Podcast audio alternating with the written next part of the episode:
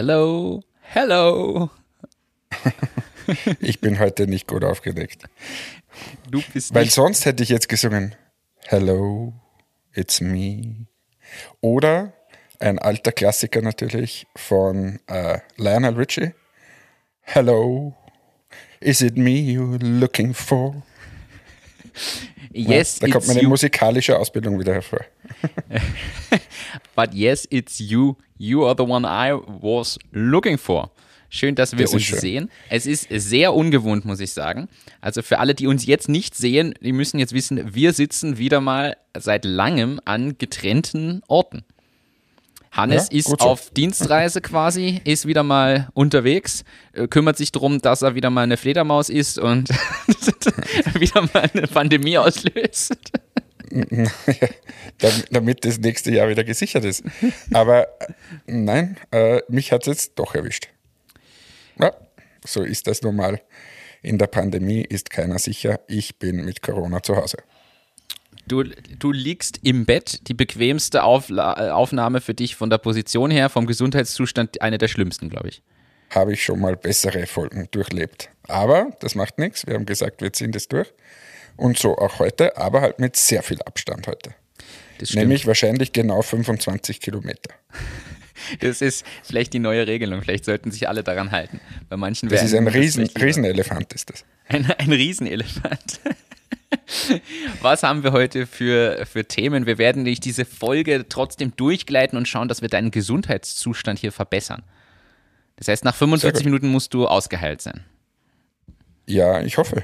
Also ich habe heute PCR-Test gemacht und ja, da, was man alles noch dazulernt. Ich habe mir gedacht, in, in, äh, in der Pandemie, jetzt weiß ich schon alles und, und habe schon alles mal gehört, aber äh, da kann man herausfinden, wie ansteckend man ist und wie hochgradig ansteckend man ist und so weiter. Also was ich da schon wieder alles gelernt habe, ein Wahnsinn. Das ist ja wirklich ein, ein absoluter Wahnsinn. Aber Ja. Die Frage für mich jetzt gleich, kann man da irgendwas businesstechnisch draus machen oder verbessern?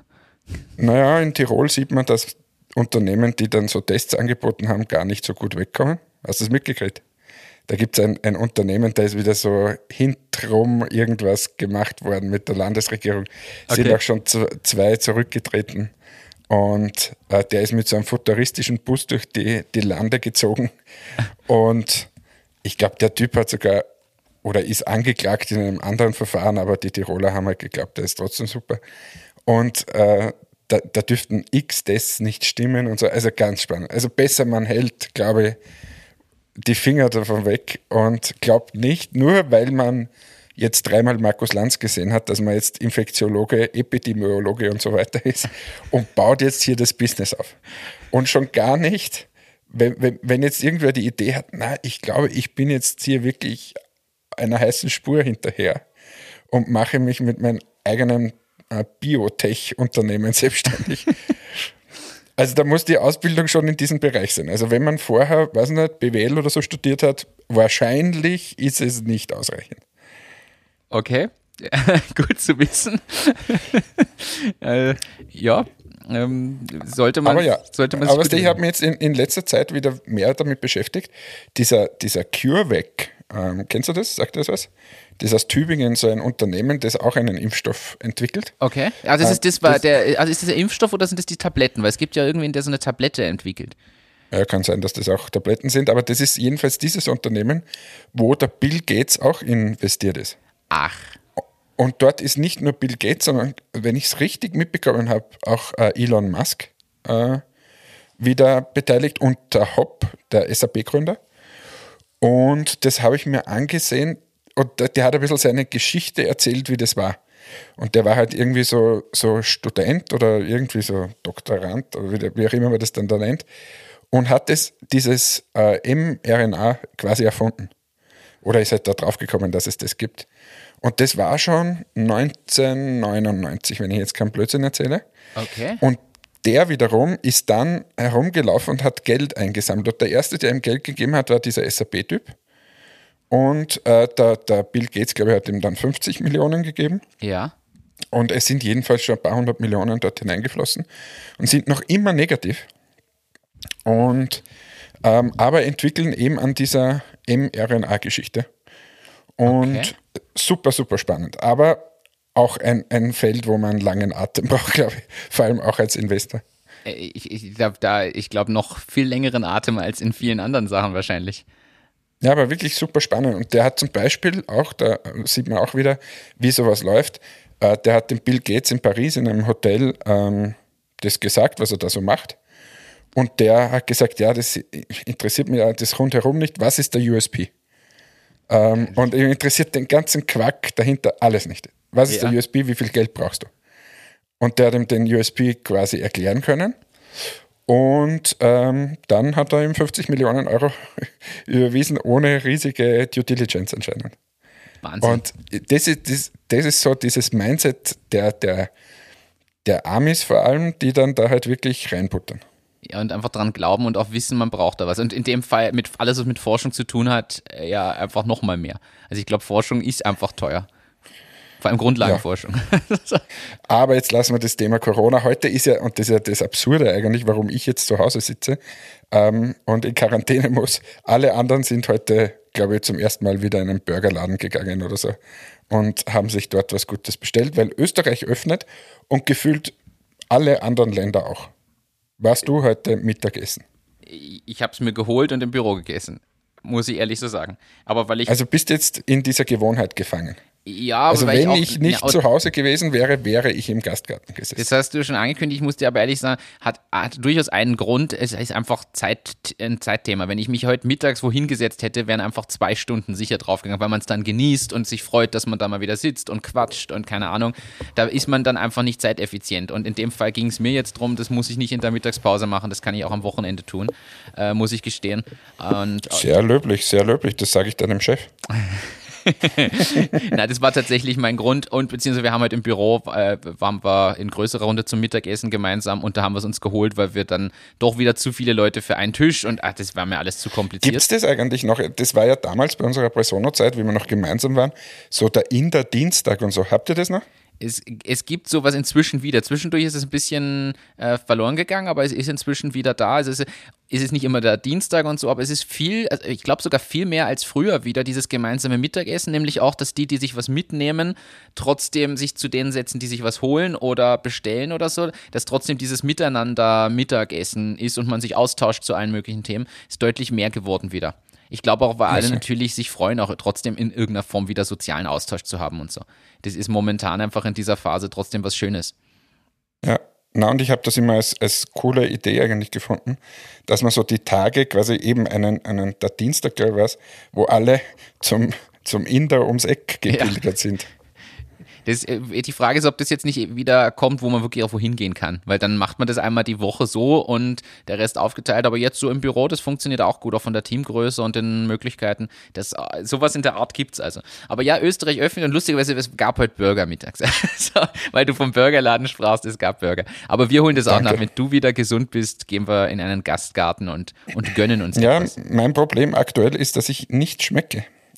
Daher äh, ist mir egal, ob wer einen Burger isst oder nicht. Ich schmecke sowieso nicht. Ist wirklich äh, schon dein, dein ganzer Geschmackssinn weg. Ja. Und mein Geruchssinn. Es Hm. Kann Vor- und Nachteile haben. ja, eher Nachteile. Also, weil du einfach überhaupt nichts riechst. Also, es ist wirklich ganz irre. Ich habe mir das nicht vorstellen können. Das haben mir immer alle erzählt, die das schon hinter sich hatten. Und ich habe mir immer gedacht, na, ich weiß nicht, ob das so schlimm ist und habe auch diesen Scherz da gebracht. Aber es ist wirklich unangenehm, muss man sagen. Vor allem, wenn du nichts schmeckst, du hast einfach, das macht alles nur halb so viel Spaß. Und wenn du, wenn du nichts riechst, gut, da gibt es die Momente, das vielleicht besser ist. Aber auch das, das- wir, wir nehmen so viele Gerüche auch wahr. Oder wenn du in der Natur bist und du riechst einfach nichts. Ja, es stimmt. Also, lieber Herr Corona, ich hätte da eine Bitte. Ich hätte gerne wieder Geschmack und Geruchssinn zurück. Dann bin ich wieder sehr zufrieden. Ja, wobei immerhin bist du dann quasi ein, ein 2G-Mensch. Ja, ich bin genesen und Geimpft. geimpft. Das, ist ja, das ist ja bei mir. Nur schlecht getimt in deinem Fall. Wenn man sich halt impfen lässt, wenn man schon das Ganze hat. Ja, das habe ich nicht gewusst, das habe ich nicht gewusst, aber das hat sich leicht überschnitten. Ähm, ja, ist jetzt so, wie es ist. Was soll's? Bringt ja nichts da herumzujammern.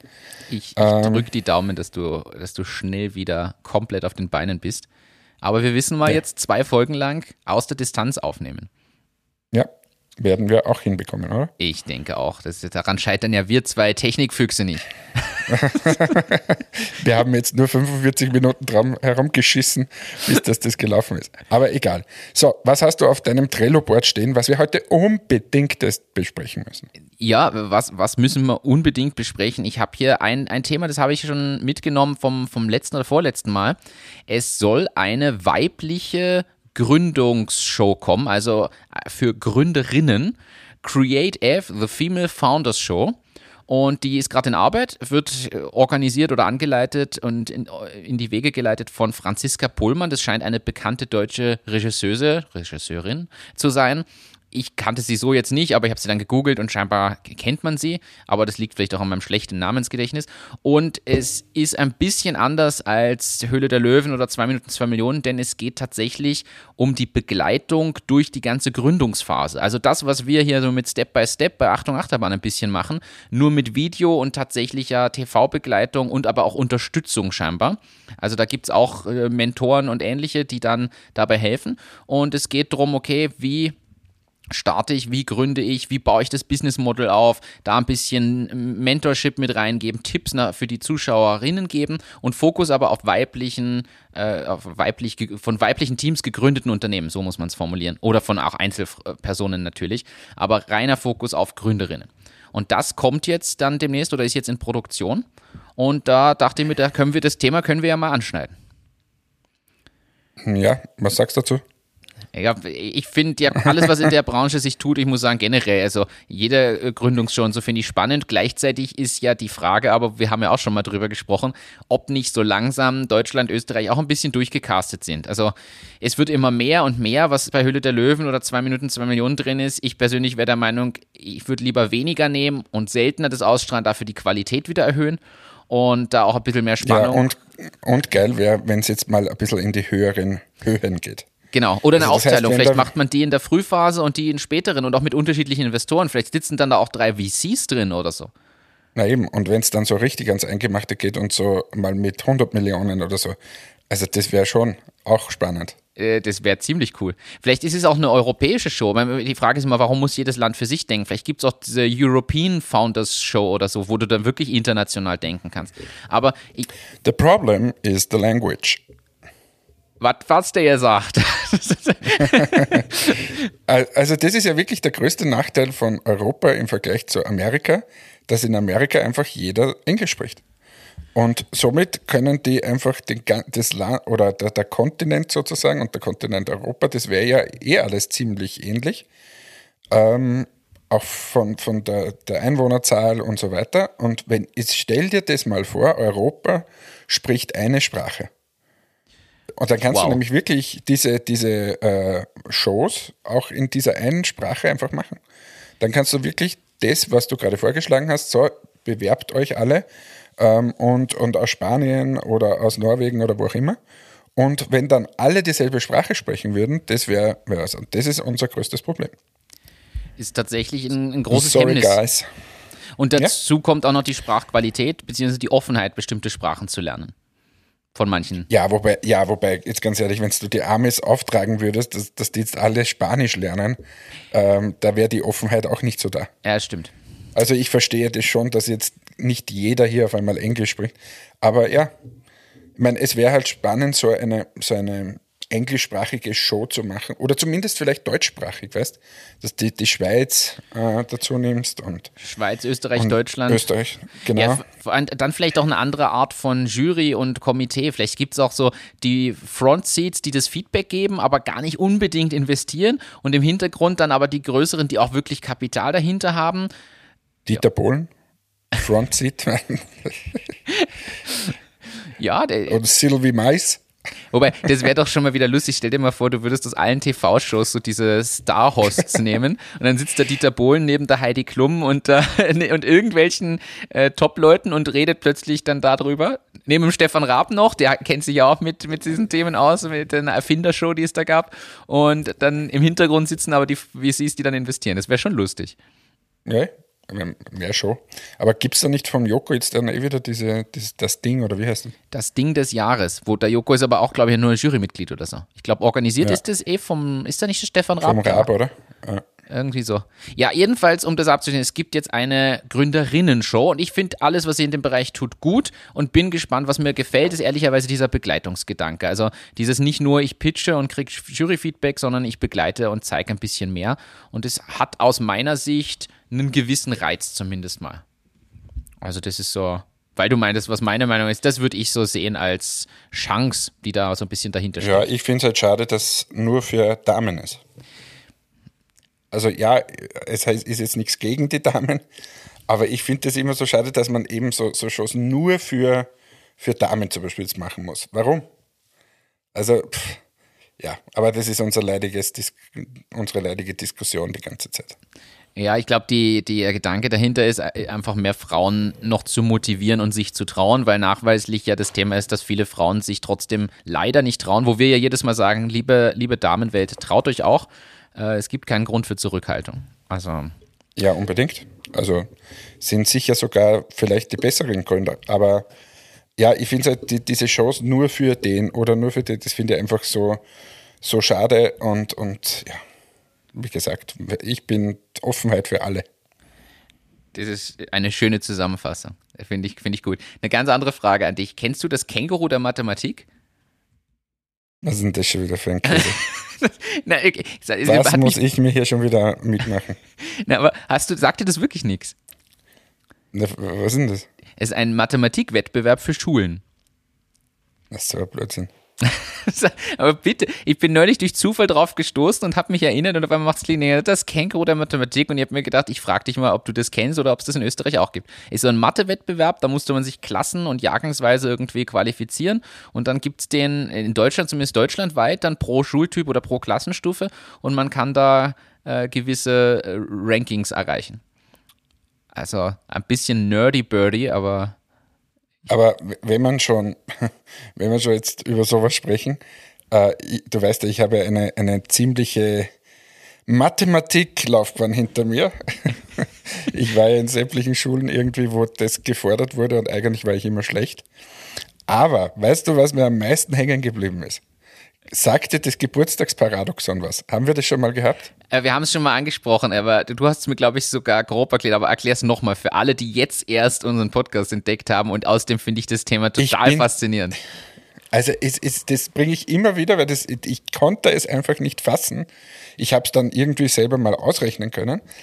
Aber äh, es ist wirklich ganz, ganz äh, komisch. Und zwar ähm, geht es darum, die Frage ist, wie viele Leute braucht man in einem, in einem Raum, damit zwei von denen ähm, oder dass die Wahrscheinlichkeit sehr hoch ist, ähm, dass sie am selben Tag Geburtstag haben? Und da würde man ja sagen, ja, das müssen schon irgendwie 200 sein oder 300 oder so. Das ist so die, die typische Antwort. Ja. Aber ich kann es jetzt nicht mehr genau sagen. Ich weiß nur, äh, wenn in einem Raum 23 Personen sind, ist die Wahrscheinlichkeit 50 Prozent, dass zwei am selben Tag Geburtstag haben. Und bei, bei, ich glaube, 47 Personen ist schon fast 100 Prozent. Ja, aber es ist, es ist total faszinierend. Also ich, hab, ich weiß, was du meinst und du hast es tatsächlich, glaube ich, auch schon mal, schon mal erwähnt. Und es ist total faszinierend, weil es so unlogisch erscheint. Es ist total unlogisch, aber das, mit dem kann man auf jeder Geburtstagsparty quasi äh, glänzen und man kann es ja auch mal probieren wenn du in einen Raum gehst, wo 50 Personen drinnen sind, dann ist die Chance extrem hoch, dass zwei am selben Tag Geburtstag haben. Man muss nur in seine Facebook-Friends-List schauen. Da sieht man ja auch immer glücklicherweise, welche Leute am selben Tag Geburtstag haben. Und das ist schon faszinierend. Also da gibt es ja. öfter, also entweder keiner oder drei. Also es ist irgendwie. Nein, ja, genau. Und äh, nennen tut sich das ganze Geburtstagsparadoxon. Und wie gesagt, eigentlich das Paradoxon ist das, dass wenn 23 Leute in einem Raum sind, äh, die Chance, dass äh, zwei am selben Tag Geburtstag haben, 50 Prozent ist. Wahnsinn. So, habe ich was gelernt. Kennst du jemanden, der am, am, selben Tag Geburtstag hat wie du? Ja, ich kenne unendlich viele. Tatsächlich? 8. 8. August ist ja super. Weißt du, wer mir sofort einfällt? Der Herbert Prohaska. Kennst du den? Der Name sagt mir was, österreichischer Politiker, oder? Nein, ist also. ein ehemaliger äh, Fußballer. Achso. Und jetzt ja. wieder komplett ins Ausgeschossen habe. Aber ich kann dir dann noch wen sagen. Vielleicht kennst du den. Da wird jetzt der Michi, wenn er den, den Podcast hört, komplett durchdrehen. Roger Federer. Ah, den kenne ich auch. 8. August. Shawn Mendes. 8. Jetzt, August. Aber alle am 8. August hat äh, einer davon auch im gleichen Jahr Geburtstag? Jan-Josef Liefers. 8. August. Aber ähm, im selben Jahr nicht, ne? Kennst du persönlich in deinem Umfeld irgendwelche Leute, die am selben Tag Geburtstag haben? Äh, früher kannte ich welche, ähm, aber jetzt so nicht, nein. Es ist bei mir, ich kenne aus, dem- aus Studienzeiten auch zwei Leute, die tatsächlich am selben Tag, also am, am gleichen Tag, weil es nicht das gleiche Jahr ist, aber am gleichen Tag auch Geburtstag haben. Das ist aber auch lustig. Ist tatsächlich ein Paradoxon. Ja. Wann, wann ist dein Geburtstag, lieber Martin? Sag mir. 29. November. 29. November. Dann sage ich dir ein paar coole Typen, die mit dir gleichzeitig Geburtstag haben. Jetzt bin ich gespannt. Jörg von Tora. Jacques Chirac. Jacques Chirac, ja. Ja. Mon das reicht ami. schon. Das reicht eh schon. Irgendwie ist das am, am, am 29. November haben wenig Geburtstag. Tja, Ich habe versucht, dieses Paradoxon zu brechen. Also eigentlich nicht ich, sondern eigentlich müsste ich sagen, danke Mama. Ja, haben wir das auch wieder. haben, wir, haben wir das auch wieder. Also kommen wir von Kängurus zu Geburtstag. Das sind Themenüberleitungen. Andere Frage. Sprich, ich möchte natürlich ein Update, beziehungsweise unsere HörerInnen wollen ein Update haben. Von Wie, wie vermarktet sich eure neue Kampagne, euer neues Header-Model? Wie macht sich Dasha? Ich hatte heute sogar schon ein Interview zu dem Thema. Äh, mich hat eine Österreich, ein österreichisches Magazin angerufen, wo es genau um das ging. Ähm, ja, ist, ist gut, sehr gut. Wir sind sehr zufrieden. Ähm, wir hatten heute auch Call mit ProSieben und Okay. haben da mal abgesteckt, wie es für sie war, wie es für uns war, sind alle sehr zufrieden. Ähm, ja, darum, glaube ich, verrate ich nicht so viel, dass wir sehr bald entscheiden werden, ob wir da nächstes Jahr wieder mitmachen und die Chancen stehen gar nicht so schlecht. Okay. Darfst du dann diesmal früher drüber sprechen? Weil ihr dann. Nein. Also, du verrätst uns in einem Jahr dann quasi, ob ihr wieder mitgemacht habt. Ich, ich, ich verrate es jetzt, dass wir wahrscheinlich mitmachen und ab jetzt muss ich dann meine, meinen Mund wieder halten. ja, ja, aber es war eine der erfolgreichsten Staffeln überhaupt. Und jetzt wird, was ist denn heute? Mittwochmorgen bekannt gegeben, wer ins Finale kommt. Das Finale ist, äh, findet heuer ohne Publikum statt, ist in Berlin. Und ähm, ja, da schauen wir mal, weil wenn die Dasha gewinnt, ähm, dann ist das für uns natürlich nochmal ein Schub. Ist sie, ohne jetzt spoilern zu wollen, oder weiß man das schon, ob sie im Finale ist oder unter den letzten Shows? Ich schaue momentan Keine nicht. Also weiß man noch nicht. Keine. Weiß ich nicht. Ah. Also ich muss auch morgen schauen. Morgen ist Halbfinale quasi. Ja. Ah. Ähm, ich schaue mir das morgen an. Und dann weiß ich, ob sie im Finale ist. Und wenn sie ins Finale kommt, dann hat sie, glaube ich, nicht so schlechte Chancen. Bin ich, bin ich mal gespannt. Äh, Drücke ich für euch natürlich jetzt die Daumen. Also, das muss man sagen. Ja, na, es ist, ist super. Und, und aber die, die Frage war ja, wie es der Kampagne geht, geht, geht wirklich toll voran. Ähm, man merkt richtig, dass, dass, dass die Leute zum ersten Mal quasi auch was von den Metics gehört haben, in, vor allem in Deutschland, haben da sehr viel Zuspruch und sehr viel Rückmeldung. Ähm, ja, es ist einfach ein unfassbarer Image-Boost gewesen. Ja, so Finde ist ich- das, lieber Martin. Finde ich, finde ich gut. Ich bin gespannt, was du da noch berichten kannst. Nächstes Jahr dann du auf irgendeinem Pool in, in Los Angeles. Ja, da, Bist du da- du, wir haben ja, wir haben uns ja ausgemacht, dass wir mal an verschiedenen Orten Haben- dieser Welt den Podcast aufnehmen. Ja, dann musst du mitfahren nächstes Jahr. Dann mache ich dann eine, eine Silicon Valley Tour und komme dann kurz rüber. Schaust du kurz vorbei und dann darfst du den Reflektor halten. Während wir am Pool shooten. Ja, du, du weißt eh, ich, ich, ich biete mich da auch, mich und meine Beine gerne auch als, als Model an, weil jeder, der mich kennt, weiß, dass ich Entmetics-Produkte zur, äh, auch zur Beinenthaarung verwende. Und äh, bin da, du, ich bin Ja. da gerne Aber so, so du Beiwerk, bist ja wie so ein, ein, ein Babypopo, sind deine Beine. nur muskulöser. Ja, das stimmt. Aber du bist ein alter Radfahrer und Triathlet und da wird alles äh, abrasiert. Aber was das, dass wir gar nicht so schlecht unterwegs sind, ist äh, in Amerika ein, ein Konkurrent von uns, aber halt riesig, ähm, hat jetzt auch ein so ein Curvy-Model. Ja. Die, das bekannteste Curvy-Model, ich kenne die wiederum nicht, aber Ashley Graham, glaube ich, oder so heißt die. Okay. Ähm, und die haben jetzt eine Riesenkampagne, äh, fahren die gerade mit der. Und ähm, also quasi ähnlich, wie wir das machen. Finde ich super. Wir waren früher dran. Die werden es jetzt nicht abgeschaut haben bei uns, aber äh, das zeigt, wenn dann so Riesenunternehmen quasi auch diesen Weg gehen, dann, dass wir gar nicht äh, so schlecht unterwegs sind. Ja, das zeigt einfach den, den Trend auch. Ja. Also. Ja, diese, diese, diese Body Positivity, ich glaube, das ist es, dass sich jeder einfach gern hat, so wie er ist.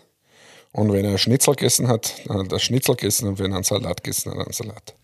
Ja, da kann ich mich nicht für mich selbst mit meinem eigenen Body jetzt nicht so einstimmen in diesen, diesen Trend, muss ich ja, sagen. weil der so perfekt ist. Na, eben nicht. Es ist, also, es fängt ja bei sich selbst an. Wir reden immer über, über ah, es ist dann von anderen irgendwelches Body-Shaming, aber man muss ehrlich sagen, man, wenn man mit sich selbst tatsächlich nicht zufrieden ist, sollte das auch erlaubt sein, damit man selber ein Ziel hat, was man ändern will. Was möchtest du ändern an dir, lieber Martin? Ja, also, weißt du, ich fange mal bei der Nase an. Nein, Spaß beiseite. äh, weißt du, äh, Die ist so riesig, du hast die längste Nase, die ich jemals gesehen habe. Wie die Nase eines Mannes. Also lassen wir dieses Thema betriften ab. Nein, äh, tatsächlich muss ich sagen, diese, nennen wir sie mal Corona-Kilos, merke ich schon.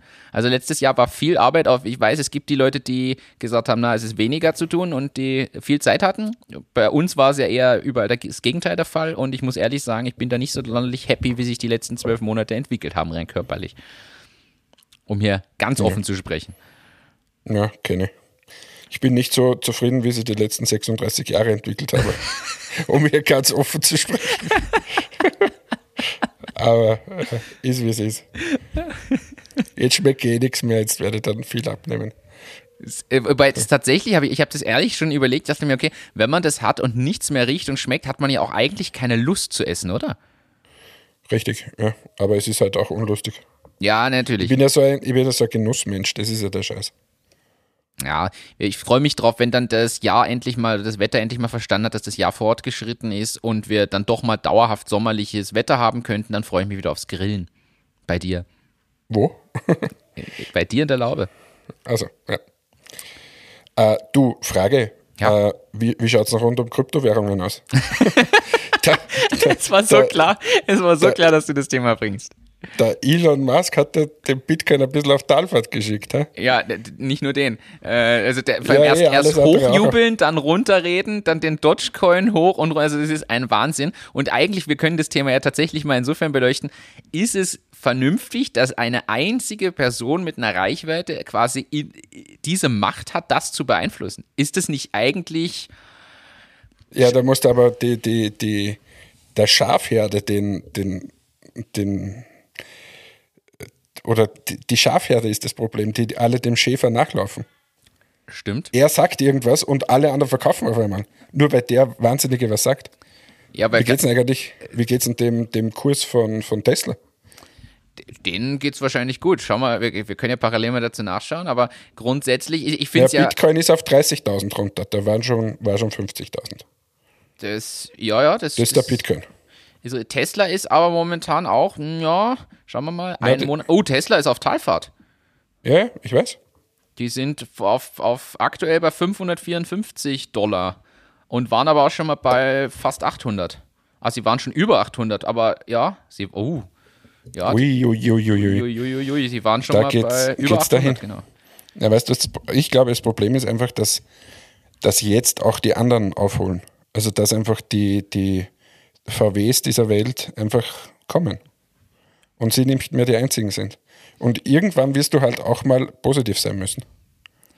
Das Problem ist tatsächlich, also das sehe ich, das sehe ich ähnlich. Das Problem ist tatsächlich, dass sie jetzt mal liefern müssen bei Tesla. Also ich meine jetzt nicht Autos nur liefern, sondern wirklich äh, in positive Zahlen irgendwann mal kommen müssen, weil über viele, viele Jahre eine Vision mit sich tragen ist eh gut. Aber die Frage ist immer noch, wird tatsächlich Tesla der Autoproduzent oder wird Tesla da äh, kombiniert mit Uber ja das neue Self-Driving-Ding, weil eigentlich soll ja dein Auto für dich Geld verdienen, wenn du es gerade nicht brauchst. Das ist ja die, dieser Gedanke von Tesla, dass die Self-Driving Cars ja quasi eine Art Taxi spielen. was ja Uber oder so dann überflüssig macht, beziehungsweise Uber dann mit Self-Driving Cars kombiniert quasi vom Gedanken her. Und dein Auto, während du in, in, im Büro bist, fährt es rum und verdient für dich Geld. Das haben sie auch vor ein paar Jahren schon, schon versprochen. Und da kommt halt nichts. Und wir wissen alle, dass auch dieses selbstfahrende Thema nach wie vor nur auf sehr großen, langen, geraden Straßen wirklich gut funktioniert. Die es in Europa nicht wirklich gibt. Genau. Also es ist schon, es ist schwierig. Also ich glaube noch immer, dass sie viel in der Branche vorangebracht haben und den anderen aufgezeigt haben, dass man in diesem Bereich voranschreiten muss. Und da sind ja jetzt viele aufgesprungen. Wie ist das? War das nicht, war das nicht sogar Porsche, die gesagt haben, oder war es Audi, bis zum Jahr so und so soll alles nur noch elektrisch sein? Irgendeine Marke war das. Das haben wir sogar mal besprochen, glaube ich. Ja. Also. Nein, und, und die kommen jetzt. Und wenn, wenn du dir zum Beispiel die neuen der Audi GT e-tron irgendwas anschaust, ich meine, das ist ein wahnsinnig geiles Auto. Ja. Ähm, und, und kostet zwar eh ab 100.000, aber halt die, der kombiniert quasi die, die, das Elektro mit der geilen deutschen Ingenieurskunst. Und da ist halt Tesla weit entfernt, finde ich. Aber was ganz was anderes. Äh, aber bleiben wir bei der Mobilität. Äh, neue Bahnverbindung Wien-Berlin in vier Stunden geplant. Ja, 2035. ja, nein, es, es, es ist. Steht so drin. ja, ja, ja. Ähm, ja, es dauert halt ein bisschen so eine Trasse zu bauen. Aber die haben unseren Podcast ist, gehört. Ja, die haben unseren Podcast gehört und jetzt ist schon da. Und jetzt brauchen sie nur mehr die, die Genehmigungsverfahren und schon geht's los. Na, aber jetzt wirklich, ist, eigentlich ist eine gute Sache. Äh, ganz ehrlich, ist das Beste, was wir also da überlege nicht mal mehr ich, ob ich jetzt das Auto nehme oder Flieger oder irgendwas. Da ist die Diskussion. Und der Flixbus ist damit aber auch tot, weil wozu setze ich mich dann noch irgendwie sechs bis sieben Stunden in einen Bus, auch wenn es billig ist? Also es muss leistbar sein. Das ist einfach noch die Bedingung. Wenn ich dann plötzlich 300 Euro zahle für das Ticket nach Berlin, wird es wieder bitter. Aber grundsätzlich. vielleicht ja, gibt es ja ein europäisches Bahnticket dann. Na, das wäre so super. Überall das kommen die Grünen an die Macht. Aber ich finde es super, ich unterstütze das und besser spät als nie, wobei natürlich das Tragische ist, dass da drin steht in den 2030er Jahren, nachdem da auch Bauthemen für Deutschland dabei sind, würde ich eher das ein oder andere Jahr draufrechnen. Nein, das glaube ich nicht. Ich habe schon beim Flughafen in Berlin bewiesen, dass ihr das gut könnt. ich sage nur Stuttgart 21 und Berliner Flughafen, da weiß man Deutsche. Da habt ihr euch wirklich, also das gibt es gar nicht, wie ihr euch da weggeschossen habt. Ja. aber, aber weißt du, was mir da einfällt? Äh, damals, wie, wie sie den Wiener Flughafen gebaut haben, ganz neu, den wollten sie um 300 Millionen Euro bauen. Gekostet hat er dann eine Milliarde. Gut, kann man sagen, ist halt ein bisschen mehr geworden. Aber den haben sie so gebaut, jeder, der den Wiener Flughafen kennt und vor allem den Neubau, das ist so ein bisschen ein Abklatsch von Frankfurt. Alles so, so niedrig und eigentlich irgendwie keine so Begegnungszonen oder irgendwas Schönes, sondern es sind einfach so schlurfartige Gänge. Ja. Zum selben Zeitpunkt war ich damals oft in Indien und ich glaube, es ist der Mumbai International Airport, aber so ungefähr. Wurde zur selben Zeit gebaut wie der Wiener Flughafen. Wenn du da reingehst, ist es eine riesengroße Eingangshalle, quasi eine Riesenbegegnungszone. Die, der Wasserfall kommt von, von der Seite daher, überall Pflanzen, okay. alles offen. Du möchtest da drinnen quasi wohnen.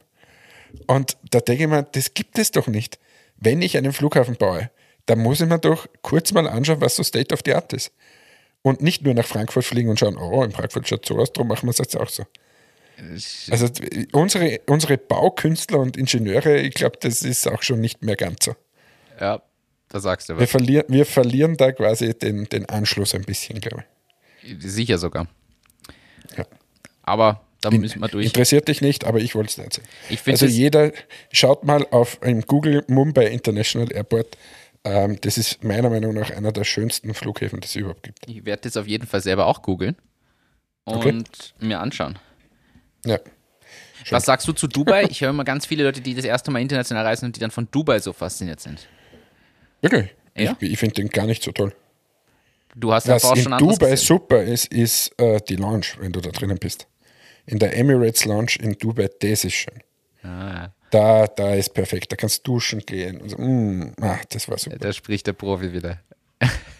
Naja, ist schon recht. Ist schon recht. Aber wie gesagt, Mumbai International Airport. Unfassbar geil. Das klingt echt gut.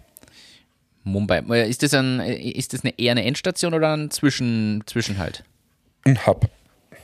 Ein Hub. na, das ist eher Endstation, aber in, in Indien gibt es halt zwei, drei Leute, die, die dort wegfliegen und darum hat sie das, glaube ich, ausgezahlt. Ja, momentan eher nicht. Ja, derzeit, derzeit ist es eher schwierig. Aber da schicken wir gute Grüße dorthin. Ich hoffe, die, die werden da wieder rauskommen, weil das ist echt ein Dilemma. Ja. Wenn du in, in so einem Land pff, mit so vielen Leuten, mit so schlechter Infrastruktur, hey, hey, hey, das ist schwierig. Ja, ich hoffe einfach, dass wenn, wenn hier die westlichen Länder äh, ausgesorgt haben mit ihren Impfstoffen, dass dann auch ohne Diskussion in andere Regionen der Welt mal was geschickt wird. Also Ja, das muss unbedingt passieren, weil, weil äh, zu Brasilien, glauben, wir sind da Indien. jetzt durchgeimpft, das, das ist keine gute Idee. Aber was die, ich, ich habe schon den ersten Flug gebucht, Las Vegas, Ende August. Da Ta- gehen die Messen wieder los. tatsächlich. Ja, Ja, Also USA ist halt super, also wie sie es gemacht haben, ist super. Also die können natürlich planen jetzt. Ja, genau. Und geht das Messegeschäft los. Also auch haben wir heute viel über Corona gesprochen, aber es, es, es sind der, der Silberstreif am Horizont ist schon wieder da und das wird schon wieder Ende des Jahres. Wie ich es gesagt habe, Mitte des Jahres werden wir nicht mehr so wahnsinnig über die Gesundheitskrise sprechen, sondern wir werden eher über die wirtschaftlichen Folgen reden. Und genauso kommt es gerade. Ist übrigens eine gute Überleitung. Ich habe über das Thema Messe heute nämlich auch schon gesprochen mit unserem, mit unserem Partner Fido in Deutschland. Haben wir, habe ich heute telefoniert kurz und wir haben ja auch gesagt, ja, wir sollten im Blick haben, wann bei uns wirklich konkrete Messeplanungen für den deutschsprachigen Raum wiederkommen, weil das einfach ein super Einstiegspunkt ist im Verkauf. Und das wissen wir ja aus der Erfahrung der letzten Jahre, dass das ein perfekter Fuß in die Tür ist bei vielen Unternehmen, die, die sagen, ich will da interaktiv und mit allen Vorteilen und später im Vertrieb nutzbar das Ganze präsentieren. Und da habe ich auch gesagt, das müssen wir jetzt im Blick haben. Noch kristallisieren sich die ganz konkreten Planungen nicht so raus, muss man sagen. Ja, das wird so ein, zwei Monate noch dauern, aber, aber das geht schon wieder los. Und ich bin, wir hatten mal vor ein paar Folgen die Frage, wie laufen dann diese, diese Messen ab? Und ich glaube, dass die ganz normal wieder ablaufen. Da wird jeder diesen grünen Impfpass da haben Ja. und nur mit dem darfst du da hinein. Und äh, ja, das war's. Ja, was ich schon glaube, also ich glaube, äh, sie werden halbwegs normal sein. Ich denke aber, dass manche Unternehmen sich schon gut überlegen, ob dieser 3 Quadratmeter Stand jetzt tatsächlich sein soll und Sinn ergibt. Ich glaube, dass das ein bisschen sich aufsplittet. Ich glaube, es wird weiter diese Großstände geben. Ich kann mir aber vorstellen, dass die kleinen Stände, dass die Leute zwar da sind zum Netzwerken, aber dass eher tatsächlich nicht an einem Stand ist, sondern eine virtuelle Präsenz. Vielleicht gibt es sogar von der Messe Touchscreens, die rumhängen, noch für zusätzliche Infos zu Ausstellern, die nicht da sind, in den Hallen dann oder sowas. Oder eine Art Sammelstand, wo verschiedene Screens stehen und man sich noch zusätzlich informieren kann. Ich glaube schon, dass sowas dazukommen wird, um das ein bisschen zu verändern.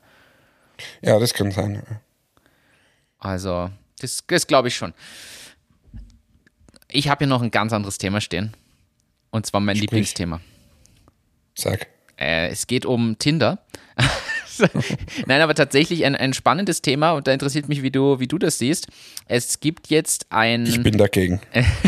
Es gibt jetzt ein, ein NPO, also eine Non-Profit Organization, und die arbeitet jetzt, äh, die arbeitet an einem Security-Feature für Tinder-Profile und die Match Group, zu der ja auch Tinder gehört, die haben ja mehrere so Portale. Die ähm, nutzt diesen Service jetzt oder wird den nutzen und diese NPO arbeitet an diesem Ding, was, was quasi Straftäterdatenbanken mit durchforstet und die Userfotos und Profil-E-Mails etc. abgleicht mit diesen Datenbanken und quasi von vornherein vorbestrafte Personen, zum Beispiel durch Kinderpornografie oder durch sexuelle Übergriffe und so, dass solche Leute schon vom Profil her rausgefiltert werden, bevor sie da äh, in die, in die Gefahr laufen, da irgendwen zu ködern oder was zu machen. Ich sag's nochmal, ich bin für diesen Zugangspassbeschränkung. Also das, das, das, muss unbedingt her. Da, Dann kannst du denen nämlich Ja. die, die, den Zugang sperren. stimmt, löst Und das diese, Thema. jeder, der diese Kinderporno, das ist für mich sowieso das abstruseste und, und furchtbarste, was es überhaupt gibt. Ähm, ich, ich kann mir da nicht mal irgendwie versuchen hineinzuversetzen. Das ist so absurd. Ja. Und, und äh, wie es das geben kann, heute wurde ja schon wieder so ein Kinderpornoring mit 400.000 Menschen in Europa äh, aufgehoben. 400.000, also das sind ja nicht 40 oder so, du sagst, die sind komplett bekloppt, aber, aber 400.000. Also für mich, ich, ich, ich verstehe da die Welt nicht mehr. Und diesen gehört alles abgedreht, was es so, so gibt. Also es gibt ja wirklich, das gehört zu einem der furchtbarsten Sachen, die es überhaupt gibt. Sehe ich, sehe ich ganz genauso. Ähm, Aber da habe ich vor kurzem, habe ich das nicht eh schon mal erzählt, so eine Dokumentation gesehen, wo quasi Kinder im Internet ähm, äh, quasi kontaktiert werden. Und da, da sind Sachen dabei, das, das glaubst du nicht. Also zum Beispiel bei, äh, oder auf der Playstation. Du spielst Playstation und da gibt es irgendwie so eine Chatfunktion, ich bekäme da nicht aus, aber Chatfunktion zwischen den Spielern und dort sind Pädophile unterwegs. Oder bei so, so Art äh, Willhaben oder halt so, so Plattformen, wo irgendwer was verkauft, quasi unterhalb von dem, von dem Spielzeug oder weiß nicht, was da halt angeboten wird, dort drinnen. Also jetzt gar nicht so offensichtlich in irgendeinem Chat, sondern das ist immer so, so versteckt. Und das, ist ein Wahnsinn. Also ist für mich, ich habe selbst eine Tochter eben und, und bin gespannt, wie wir das hinkriegen, dass wir da aufpassen, dass da ja nichts ist. Halt. Ich finde es ja, ganz Also diese Thema. Anonymität gehört sofort abgedreht im, im ja. Internet. Das ist ja Wahnsinn. Du bist auch im Real Life nicht anonym. Absolut. Sehe ich, seh ich wie du und ich finde es auch ganz schlimm und ist, da sollte noch viel, viel stärker dem nachgegangen werden, nämlich auch international.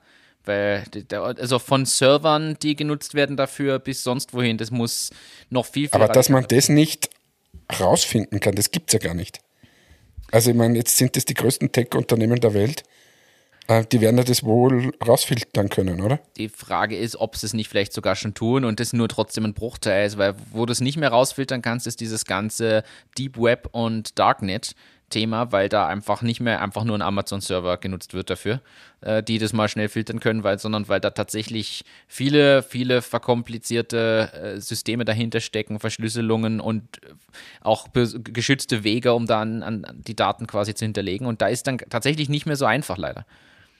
Aber es gibt viel zu viel und da muss unbedingt was gemacht werden. Deswegen finde ich aber auch diese Hintergrundgeschichte auch für, zum Schutz von, äh, es ist trotzdem, auch wenn es jetzt, das mag jetzt äh, despektierlich es geht trotzdem tendenziell um den Schutz von Frauen. Es ist einfach so, weil es mehr äh, Schweine da draußen gibt, die männlichen Geschlechts sind. Ist, ist nun mal einfach so. Ähm, und deshalb finde ich es gut, dass zumindest da teilweise solche Sachen noch stattfinden. Ja. Also. Na, und es, es gehört da einfach viel mehr noch gemacht. In diesem ganzen, das ist alles viel zu zu anonym und, und jeder versteckt sich. Aber das, das könnte man auch mit, der, mit den Beschimpfungen, ähm, also sich anschauen im, im Netz hin zu, weiß nicht, wenn es auf Instagram das mal durchliest oder ganz schlimm wird, wenn es ins Politische geht. Das ist ja ein Wahnsinn. Und da, da verstecken sie sich hinter irgendwelchen Facebook-Pseudonymen und so, äh, geht sofort abgedreht. Absolut. Ja, vor allem für immer gesperrt. Also auch, auch wirklich dafür gesorgt, dass die Leute sich nicht wieder anmelden können. Da müssen noch viel mehr ja, Verifizierungen dahinter. Also da kann man aber wieder streiten, da werden dann wieder dass manche sagen, ja, die Anonymität muss gewahrt bleiben und ich muss dir ehrlich sagen, ich bin da nicht so der Meinung. Aber also. dass wir beide für Diktatur sind, haben wir eh schon öfter gesagt.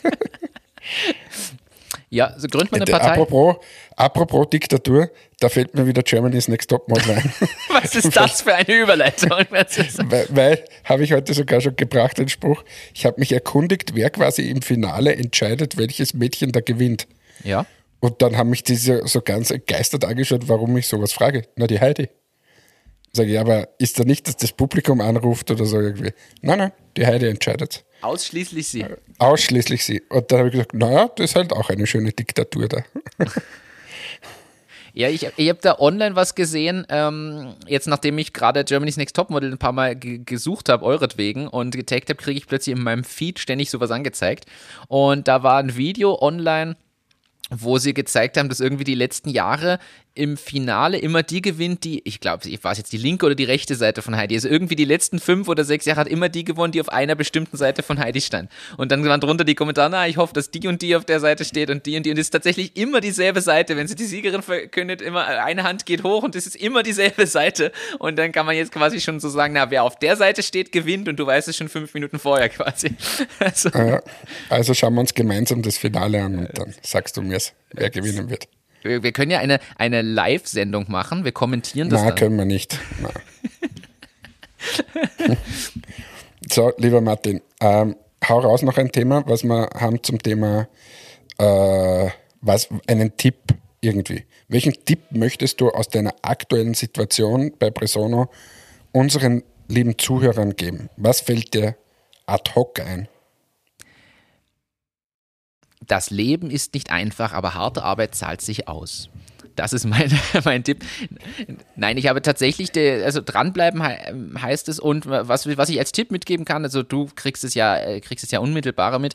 Letztes Jahr war durch Covid einfach schwierig, das wissen wir alle. Und wir haben damals gesagt, nein, jetzt heißt es trotzdem reinarbeiten und dranbleiben und eben nicht das liegen lassen. Und sowohl die eigenen Themen lösen als auch weiter Gas geben, auch wenn es augenscheinlich in dem Moment nichts bringt, weil wir profitieren einfach auf lange Sicht davon. Und tatsächlich bewahrheitet sich das, das zeigt sich auch über die letzten Monate, dass die, die quasi die Samen, die wir letztes Jahr trotz aller Hürden gesät haben und so schwierig das auch gewesen sein mag, dass man davon jetzt einfach profitiert. Und das möchte ich als Tipp jedem mitgeben. Es gibt immer diese Hochs und Tiefs, die typische Achterbahnfahrt, so wie auch unser Titel das sagt. Und man muss einfach, auch wenn es schwierige Zeiten sind, dranbleiben, weil man wird dafür belohnt, für die harte Arbeit, die man an, an den ein oder anderen Stellen einfach gegen alle Winde, die da äh, kommen, leistet. Und das zahlt sich aus. Das ist mein Tipp. Ja, ist ein schönes Schlusswort.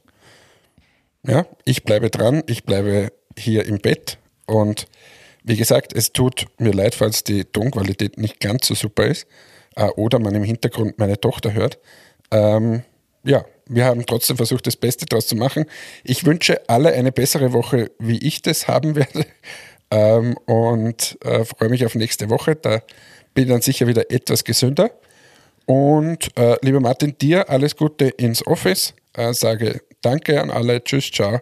Eine schöne Woche. Ich sage danke an dich, lieber Hannes, dass du dir die Zeit genommen hast, trotz aller widrigen Bedingungen und heute hier mit mir aufgenommen hast. Wir sind ja fast live, also in sechs Stunden geht die Folge online. Von dem her vielen lieben Dank an dich, gute Besserung. Danke an alle, die dabei waren und zugehört haben. Ich beende das Ganze mit einer Überlegung. Hannes hat jetzt die nächsten Krankheitstage Zeit, auch nachzudenken. Und in der nächsten Folge lösen wir das auf. Die Frage ist, wiegt ein voller USB-Stick mehr als ein leerer USB-Stick? Viel Spaß mit diesem Hirntwist. Bis zum nächsten Mal. Ciao, ciao.